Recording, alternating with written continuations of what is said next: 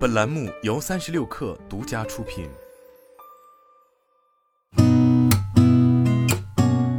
八点一刻，听互联网圈的新鲜事儿。今天是二零二二年八月三十一号，周三早，我是金盛。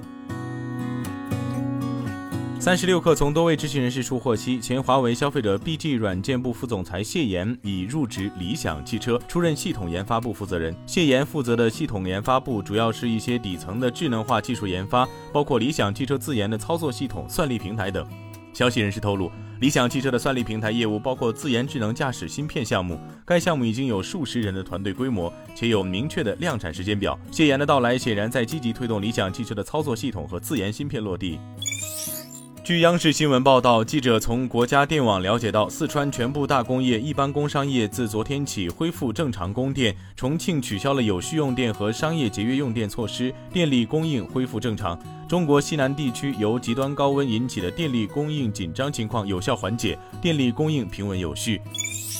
北京市场监管部门昨天发出全国首张加载市场主体身份码的营业执照，社会公众通过扫描营业执照上的企业码，即可查看企业的执照信息和一照多纸信息。北京市市场监管局介绍，在营业执照上加载了企业码，通过扫描位于执照上的企业码，可以看到该企业的基本信息，包括企业名称、法定代表人姓名等内容。一照多指的企业，比如连锁企业，还可以看到该企业在全市各个经营场所的地址。据新华社报道，在新建福厦铁路厦门北站施工现场，随着最后一组五百米长钢轨顺利铺设，中国首条跨海高铁新建福厦铁路已于昨天上午全线铺轨贯通。新建福厦铁路设计时速三百五十公里，正线全长二百七十七点四二公里，全线共设八座车站。铁路建成通车后，福州、厦门两地将实现一小时生活圈，厦门、泉州、漳州、闽南金三角将形成半小时交通圈。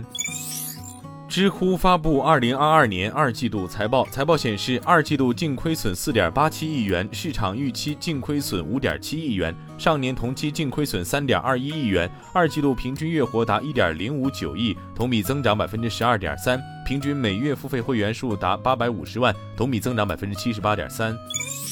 据财联社报道，特斯拉 CEO 马斯克八月二十九号表示，他的目标是在年底前让特斯拉的自动驾驶技术准备就绪，并表示他希望这一技术能很快在美国甚至欧洲广泛发布，这取决于监管部门的批准。长期担任 YouTube 首席商务官的罗伯特·金奇尔于当地时间周一宣布，他将离开这家美国主流社交视频平台。此前，他在该公司已工作超十二年。该公司证实，谷歌全球客户解决方案总裁将于十月初接任 YouTube 首席商务官一职。金奇尔将暂时留在 YouTube，以帮助过渡。今天咱们就先聊到这儿，我是金盛，八点一刻，咱们明天见。